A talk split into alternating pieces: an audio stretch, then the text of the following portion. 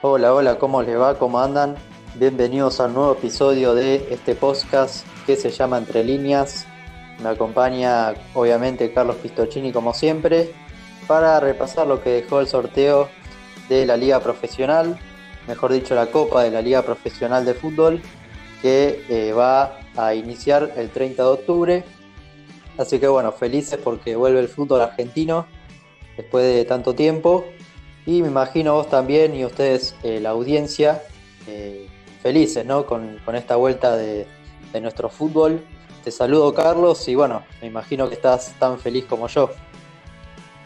Así es, Valen, un saludo para vos y para toda la audiencia, un placer una vez más estar acá con todos ustedes y el placer es doble en el día de hoy, justamente por lo que comentabas.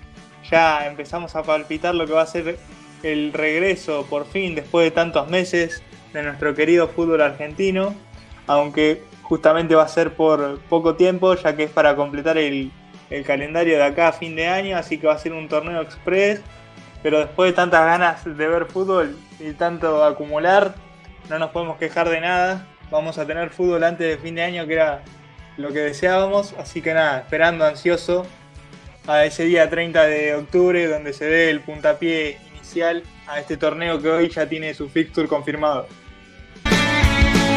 yeah.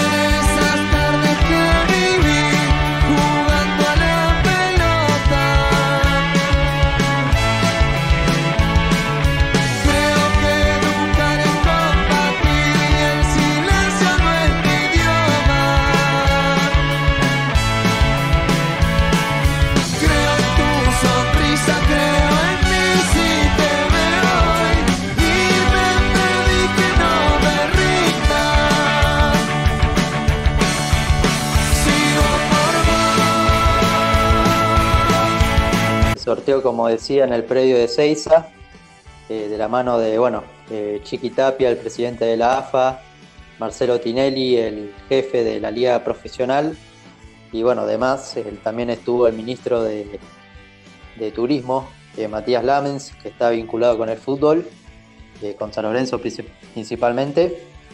Y, y, bueno, la verdad que salieron grupos lindos, ¿no? Tenemos el grupo, por ejemplo, de Boca, que le están diciendo el grupo de la muerte. Y la verdad que es, la tiene complicada el Geneise porque le tocó rivales eh, muy difíciles. Ya le vamos a estar ampliando. Y bueno, empezamos, eh, si querés, repasando los grupos eh, por zonas. zona 1, zona 2, zona 3. ¿Querés hacer, lo hacemos, hacemos uno yo, uno vos? Así es más dinámico. Carlos. Perfecto, Bueno, el primer grupo está integrado por Arsenal, Atlético Tucumán, Racing y Unión de Santa Fe. Ese es el primer grupo, la zona 1, eh, bueno, que tiene como cabeza de serie a Racing y, eh, bueno, partidos complicados como Atlético Tucumán en, Tucumán, eh, Unión de Santa Fe también de visitante eh, encuentros complejos y Arsenal de Sarandí que eh, se estuvo armando la anterior temporada y bueno, puede complicarlo también. Uno de los grupos más parejitos este. En la zona 2 eh, está compuesta por Central Córdoba de Santiago del Estero, Colón de Santa Fe, Defensa y Justicia e Independiente, que es el cabeza de serie de este grupo. un poco más accesible, si se quiere, para el rojo, que a mi criterio tiene obligaciones en este campeonato, dado encima el grupo que, le tocó, aunque todos van a dar pelea, porque el fútbol argentino es muy parejo, como ya sabemos, y muchos de estos equipos juegan muy bien a la pelota.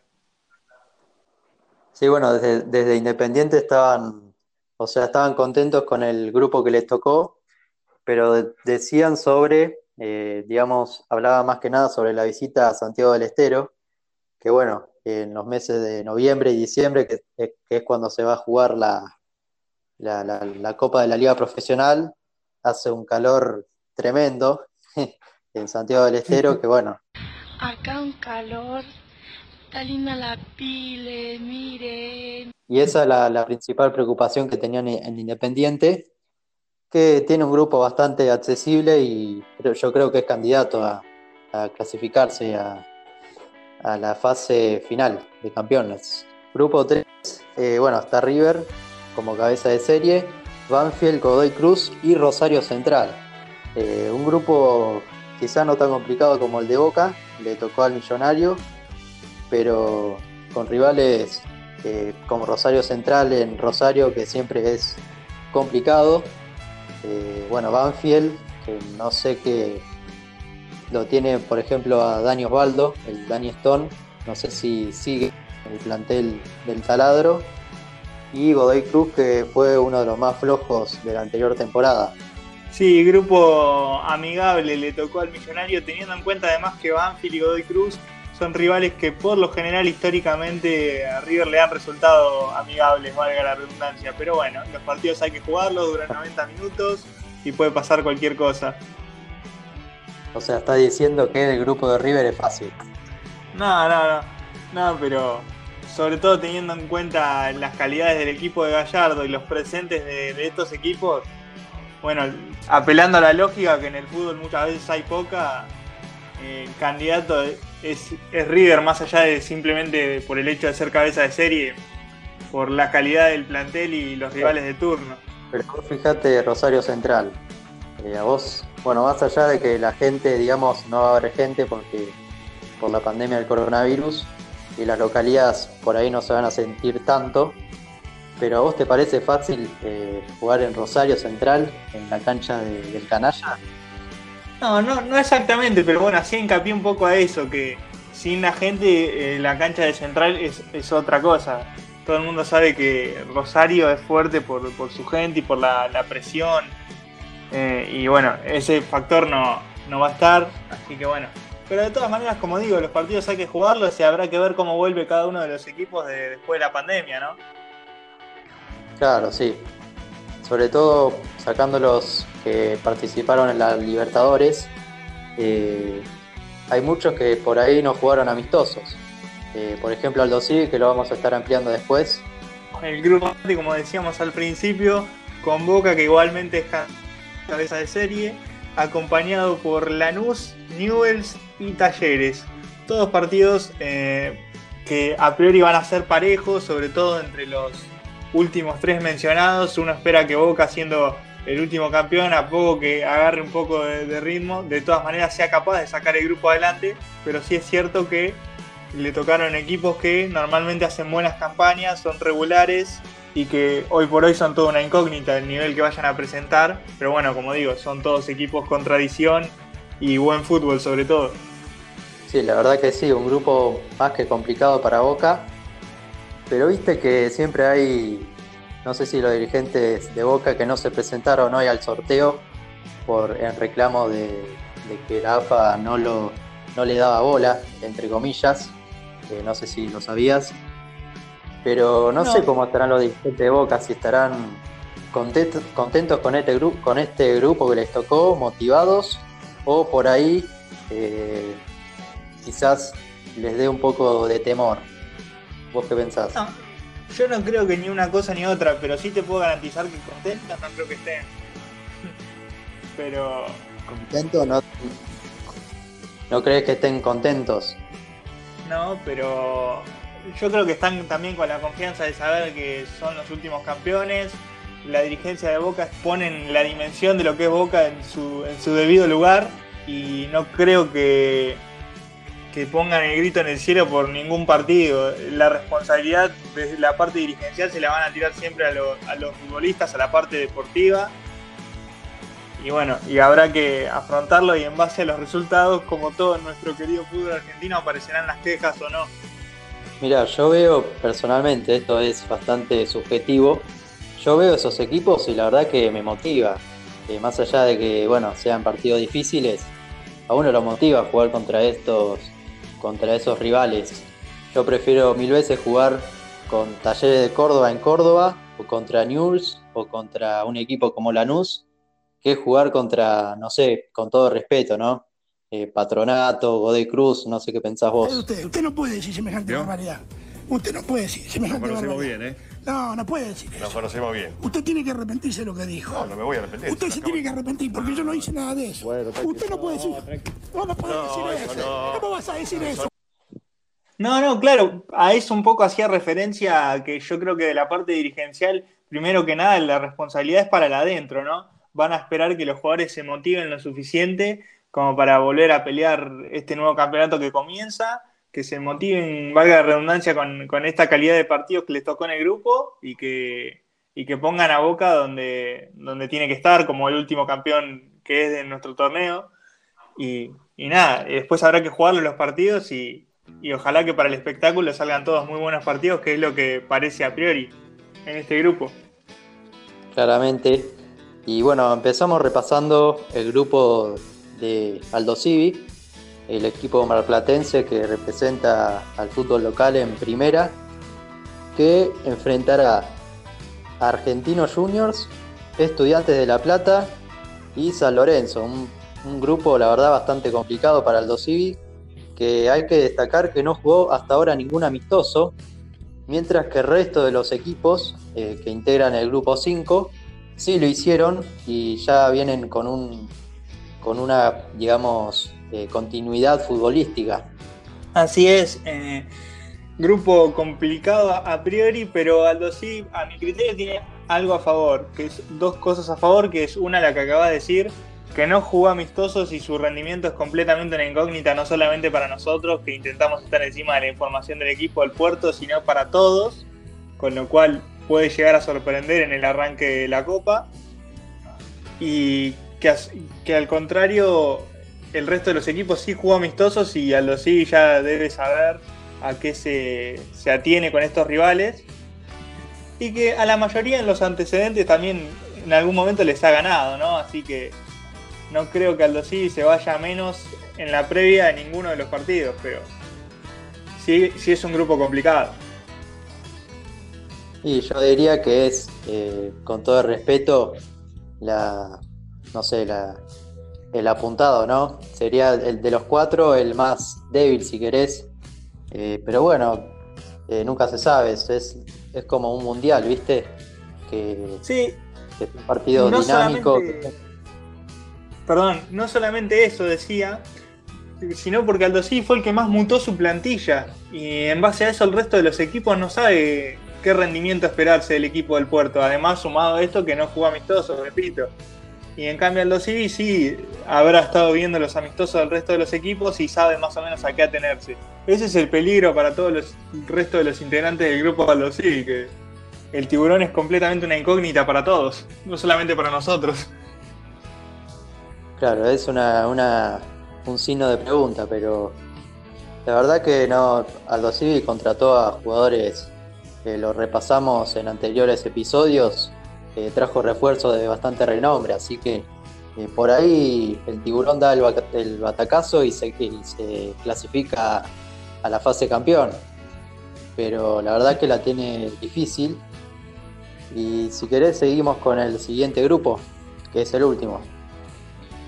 Así es, grupo que se compone de Gimnasia Esgrima La Plata, equipo de Maradona, que dicho sea de paso el campeonato arranca el día del cumpleaños del 10, Huracán, Patronato y Vélez. Bueno, ese, ese, ese es, yo creo que es el más parejo, el más parejo de todos. Imagínate, mira, se cruzan los dos eh, equipos eh, Vélez y Huracán. Yo estaba viendo que en, en anterior al sorteo, eh, había gente de Huracán que estaba enojada porque no lo incluyeron en el cupón de los grandes, porque el Globo, según ellos, es el sexto grande, y lo pusieron en su lugar a Vélez. Eh, así que bueno, se generó una polémica, una polémica ahí, y va a estar, va a estar picante ese encuentro. Eh, así es, eh, la verdad que tenés razón en marcar esto, es algo que se viene discutiendo desde hace tiempo, no solamente ahora previo al sorteo, sino desde el momento en que se definieron los cabezas de serie ya hace unos meses para, este sorteo y, y no, falta razón para marcar esto, pero bueno, eh, la tabla es en base a resultados y en base a los campeonatos de los últimos años, bueno, ahí fue donde Vélez quizás sacó la diferencia y al final el grupo es el que es. Eh, el Globo tendrá la posibilidad de vengarse, entre comillas, en la cancha, ya que comparte grupo con el equipo velezano. Y yo la verdad que le pongo una ficha al gimnasia de Maradona, porque no, no, no le tocó rivales tan, tan difíciles. Eh, ¿Vos qué decís? Yo le, yo le pongo una ficha a Diego y su equipo. Y, y yo también te digo la verdad, porque Gimnasia tiene una localidad que es bastante fuerte en el bosque, es complicado ir, y con Patronato es mano a mano, y después, bueno, eh, bastaría con rascar, entre comillas, algún resultado con Huracán o Vélez como para meter en problemas a más de uno en el grupo. Claro, sí, como, como vos decías. Y bueno, este fue el repaso de los grupos. También vamos a, bueno, hablar de las fechas, o sea, no están confirmadas todavía, pero se sabe con quién va a enfrentar, eh, quiénes se van a enfrentar en la primera fecha. Eh, arrancamos con la zona 1. Eh, Racing se enfrentará a Atlético Tucumán en Avellaneda y Unión de Santa Fe recibirá a Arsenal. Eh, la zona 2, no sé si lo tenés a mano, Carlos, los partidos de la zona 2, fecha 1. Claro, sí. Es Defensa y Justicia enfrentando a Colón. Bien. Zona 3, Rosario Central, Godoy Cruz en, el gigante de Arroyito. Y River enfrentará eh, de local a Banfield en un monumental, imagino ya renovado o, o, no. Pero yo creo que van a jugar en, otra, en otro estadio porque todavía están con las obras de Donofrio y compañía. Zona 4. Así es, la zona 4 enfrentará a Lanús y a Boca, el primero de estos en condición de local, Lanús, zona 5. Y pasamos a la zona 5, Aldo Civi estrenará, se estrenará en la Liga Profesional, en la Copa de la Liga Profesional, ante Estudiantes de La Plata y Argentinos enfrentará a San Lorenzo en la Paternal. ¿Vos cómo ves, eh, antes de seguir con otro, cómo ves el partido de Aldo contra Estudiantes en Mar del Plata? Como local eh, le tengo fe al tiburón, sobre todo porque creo que en relación a la temporada pasada mejoró mucho el bloque defensivo, creo que lo hemos comentado por línea privada, y lo defensivo justamente es el fuerte también de mucho más complicado romper la defensa de estudiantes que preocuparse por su ataque, por lo menos a priori es lo que pienso. Y bueno, después dependerá de la puntería que tengan los delanteros de turno del tiburón, pero yo veo un partido bastante parejo. Sí, bueno, respecto a eso hay que decir que en, digamos, en días anteriores Manuel Capazo se fue de Aldo Civi. Así es, está bueno que, lo menciones porque Manuel Capazo terminó en Newell's Old Boys de Rosario inesperadamente. Era un jugador que había llegado a Aldo Civi en condición de libre, que había muchas expectativas, fue seguido a préstamo para que no pierda rodaje en su momento cuando no tenía lugar y parecía que ahora volvía para pelear un lugar de manera seria e inesperadamente rescindió, ni siquiera a los pudo sacar un económico, decidieron rescindir y Manuel Capazo es nuevo jugador de Newell ya hace unos días. Y pasamos al grupo 6. Los enfrentamientos que tendrán a Vélez y a Huracán, como local el primero de ellos, el Fortín, y a Gimnasia enfrentando a Patronato en el Bosque. Partidos bastante parejos de entrada, porque bueno, se enfrentan los dos equipos que a priori pueden llegar a pelear arriba y los dos equipos que a priori se pelearían abajo. Pero bueno, dependiendo de los resultados que, que vengan en esta fecha, en esta primera fecha, podría cambiar el panorama que se piensa a priori del grupo. Así es, bueno, eh, repasando los enfrentamientos de los grupos, nos metemos en la, difícil comprensión de, esta Copa de la Liga Profesional. Eh, vamos a pasar a explicar un poco cómo se va a jugar, o sea, digamos, el, sistema de disputa, ya que en los los dos primeros que clasifiquen después de, las seis fechas, los dos primeros que, queden posicionados en los grupos, van a clasificar a la fase de campeonato, que es donde, digamos, se define el título, mientras que los dos que salgan últimos pasan a la fase complementaria, eh, un nombre bastante raro. Eh, yo le hubiese puesto fase de ganadores y perdedores, pero bueno, la AFA no quiso, no quiso eso. Y bueno. De hecho, a mí me parece bastante lógico. Porque justamente es una fase de complementación, digamos, como para jugar unos partidos más, dicho burdamente. Claro, te lo dice el nombre ya, complemento, como diciendo relleno. relleno del bueno. Claro. Y, bueno, cabe destacar que los que jueguen la fase complementaria no van a, no van a disputar el título, pero sí van a, competir por, una, por un lugar en la Copa Sudamericana 2022. Eh, medio raro eso también.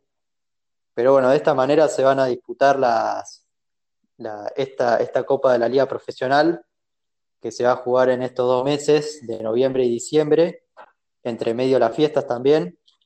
Y, bueno, hay que decir también que no va a haber ni promedios ni descensos. Así que los equipos que estaban complicados la anterior temporada eh, zafaron. Así es, esto es algo que ya se conoce hace bastante tiempo y lo que se estuvo debatiendo no hasta hace mucho es la posibilidad de que esto se levantara, porque bueno, había varios equipos en contra de que no hubiera descensos, pero bueno, finalmente esto se definió de esta manera, no hay tu tía, como dirían en el barrio, y, no habrá descenso en en el próximo campeonato. El que le gusta bien, el que no, también. Así es. Y tampoco habrá clásicos, así que también le quitan un poco la, gracia al torneo, pero, pero bueno. Sí, ahí está un poco, creo yo, la, mancha, ¿no? Por lo menos se podría haber inventado algún intersonal o, alguna cosa de esas, ¿no? Como para poder tener clásicos, pero bueno, me parece que en, en, definitiva esto terminó siendo en beneficio de todas las partes, no creo que nadie en este fin de año con los equipos sin rodaje se quisiera mojar jugando clásicos, me parece que terminó siendo para conveniencia de todas las partes, al menos desde lo dirigencial, ¿no?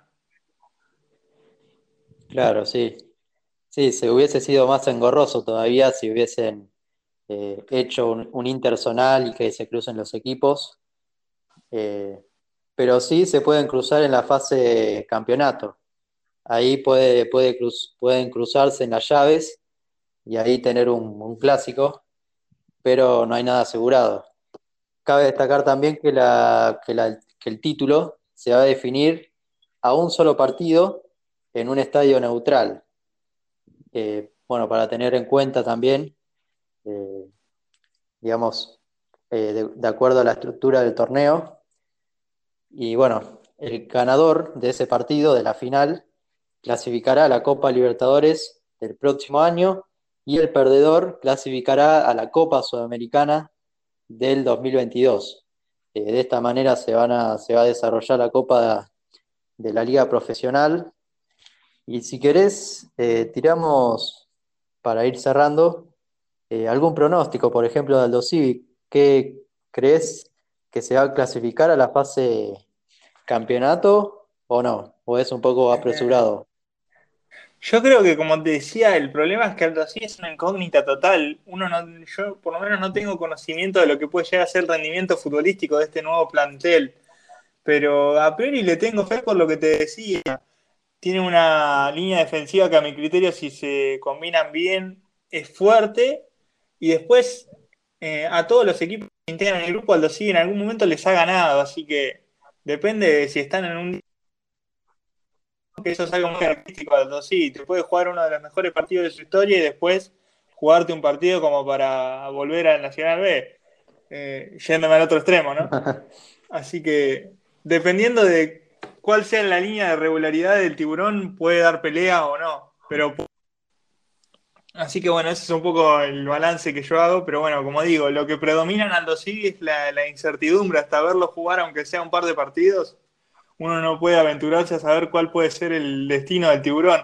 Ahora, claro está que desde las voces de sus referentes, como por ejemplo de Federico Andrada, que habló la última semana, disculpen, no me acuerdo con qué colega fue que habló, si no lo mencionaría, pero dijo que la intención de ellos internamente en el plantel es dar pelea, así que bueno, veremos si están capacitados para ello.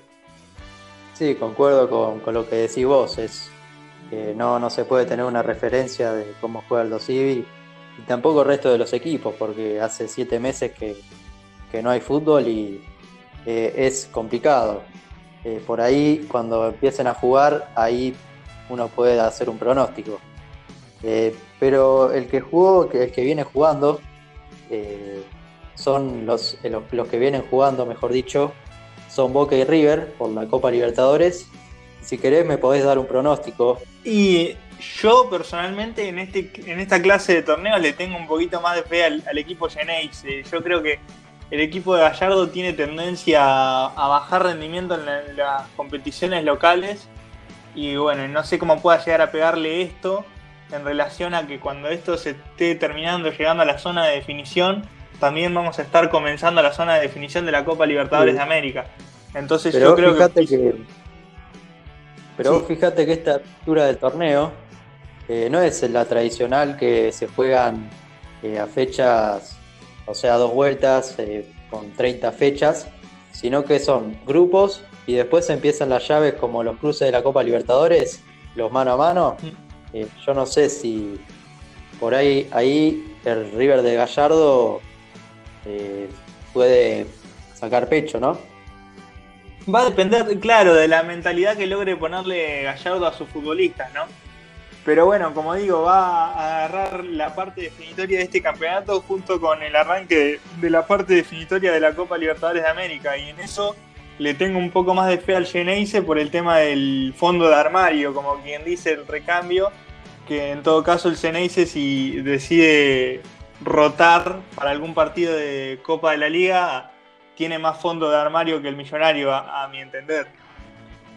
Sí, también y bueno, sin contar la, continuidad futbolística de los dos, porque vienen jugando Copa Libertadores y si bien los otros equipos jugaron amistosos, no es lo mismo jugar un amistoso que una competición como la Copa Libertadores, así que tienen, tiene bastante, tiene la de ganar Boca y River, eh, en mi opinión, y bueno, veremos cómo se desarrolla esta Copa de la Liga Profesional. Y la verdad que contentos que ya va a volver por fin el fútbol argentino y vamos, vamos a poder hablar de los partidos y no tanto de, cosas accesorias, ¿no? Porque lo que importa realmente, eh, al fin y al cabo, es la pelota. Claro, estábamos un poquito cansados de, pedalear, ¿no? Siendo completamente honestos, ya no sabíamos qué tema interesante poder traerles acá. Bueno, ahora la vuelta del fútbol eh, nos arregla un poco eso y podemos hablar de lo que más nos gusta, que es el análisis netamente futbolístico y dejarnos de cuestiones externas y poder disfrutar un poquito de, de fútbol sobre fin de año al menos. Así es. Bueno, de esta forma nos despedimos vamos a tener en, los próximos días el sorteo de la Primera Nacional eh, con Alvarado.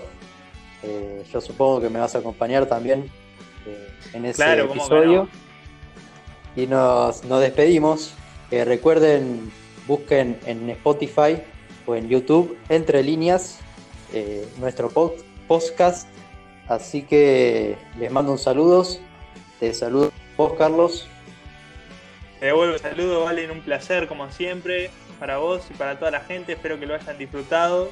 Yo lo disfruté, claro que sí, con esta vuelta del fútbol acá en nuestro programa. El placer es mío y para toda la audiencia. Nos vemos en un próximo episodio, Entre líneas. Chao.